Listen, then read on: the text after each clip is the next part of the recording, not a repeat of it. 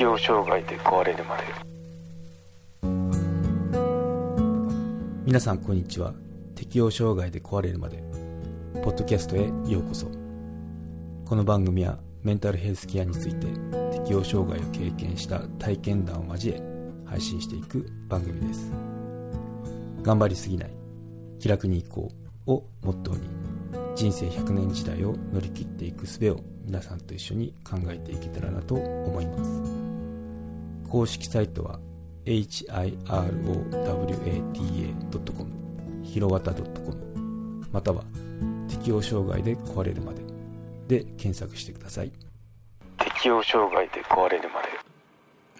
はい。今回は独身一人暮らしメンタル不調時の家事について語っていこうと思います。まあ以前あれですねメンタル不調者に家事はきついっていうことを話したんですけどじゃああの独身一人暮らしの場合どういうふうに家事してたのってことについてシェアしていこうと思います。まあもうあれなんですよね。作るのが本当億劫なんですよ私実は自炊派だったんですよ。あの料理大好きだしいろいろ作ってあの 結構凝ったこともやってましたよ。塩麹醤油麹を作ってみたりあとそれで生ハムっていうのかな。その鶏肉のブロックあるじゃないですか。あれ買ってきてでヨーグルトメーカーで低温ですね、まあ、60度ぐらい温度上げられるんですけどそれであの何時間かな。4時間か5時間。低温でこう調理していくと美味しいその、まあ、ハムみたいなのができるんですけどそんなの作ってみたいって結構凝ったこともやってましたね、うん、ただそういう感じで料理も楽しんでたんですけどまあメンタル不調になってくるとだんだんそういう凝ったことなんかあのやってる元気もなかったんですよね。なんでまあそういったことは結構省省エネを省エネっていうのかな？省力をしてあの対応してましたね、まあ、とにかく食べないと元気が出てこないなっていうのはあったんであのまあ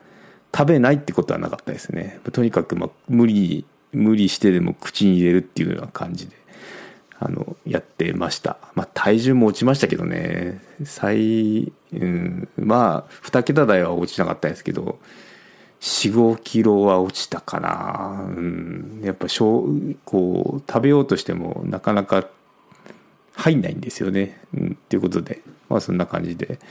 まあダイエット効果はあったんですけどすごい健康的ではないダイエットなんで全然あのおすすめはしないですけどね。うん、ということで作るのが億劫だったんであのー、まあ、ご飯をは炊いてたんですよね。ご飯は2合ぐらい炊いたかな2合炊いてで炊き上がったらすかさずあのジップロックだったかながあの冷凍ご飯をするための容器を出してるんですよね。そういうの使ったりしてあのお茶碗1杯分ぐらいに小分けにしてですかさず冷凍してましたね。そうするとあのいつでもチンして食べれるので2分くらいだったかな？レンジでチンであの2分くらいでいけたんでそれで食べてましたね。うん。まあもちろんその長い間冷凍していくと冷蔵庫の冷凍庫か冷凍庫の匂いとかつくんで、まあ、なるべく早めに食べるっていうようなことを心がけながらしてましたね。うん。そうするとご飯はできましたと。で、お味噌汁とか、まあお味噌、汁も自分で作ったんですけど、もうそういう元気がない時っていうのはインスタント使ってましたね。そしたらもう、お味噌、お味噌と、あと、乾燥した具材ですね。にお湯足せればそのご飯とお味噌汁ってできるんで、まあ、それだけでもあの1食分にはなりますよね。うん、あとはまあ簡単ななんだろう簡単なそのおかずができるのであれば、まあ、作る元気があれば作ってましたけどね、うんまあ、そんな感じでお味噌汁とご飯はまあ確保されましたよって感じでやってましたね。うんで、まあ、そこそこ元気がある時っていうのは、まあ、あの、結構、新技術に頼ってましたね。シャープのヘルシオホットクックあるんですけどこれ結構よくて具材切ってあとはその炊飯ジャーみたいなやつに入れて調理スイッチ、まあ、メニュー分かれてるんですけどこのメニュー選んであの押すだけであとはもう自動で調理してくれるっていうのであって結構すごいですよ。カレーとかあのじゃがいも人参ってなかなかこう煮崩れしちゃうんですけど煮崩れせずにこう絶妙な火加減で調理してくれるのでもう自分がやるよりかうまいなって思いましたね、うん、そんな感じであの省エネしてました。まあそれがご飯系なんですけどじゃあ今度お部屋の掃除ってどうやってたのっていうと、まあ、昔は、まあ、これも省エネなんですけど、省エネっていうか省力なんですけど、昔はルンバ持ってたんですよね。で、ルンバにお掃除させた、させてましたね。うん。まあ、ルンバが通れるように、ちゃんと床とかは、ちゃんと、あの、改め適用障害で壊れるまで有料チャンネルのご案内をいたします。アップルのサービスが始まり次第、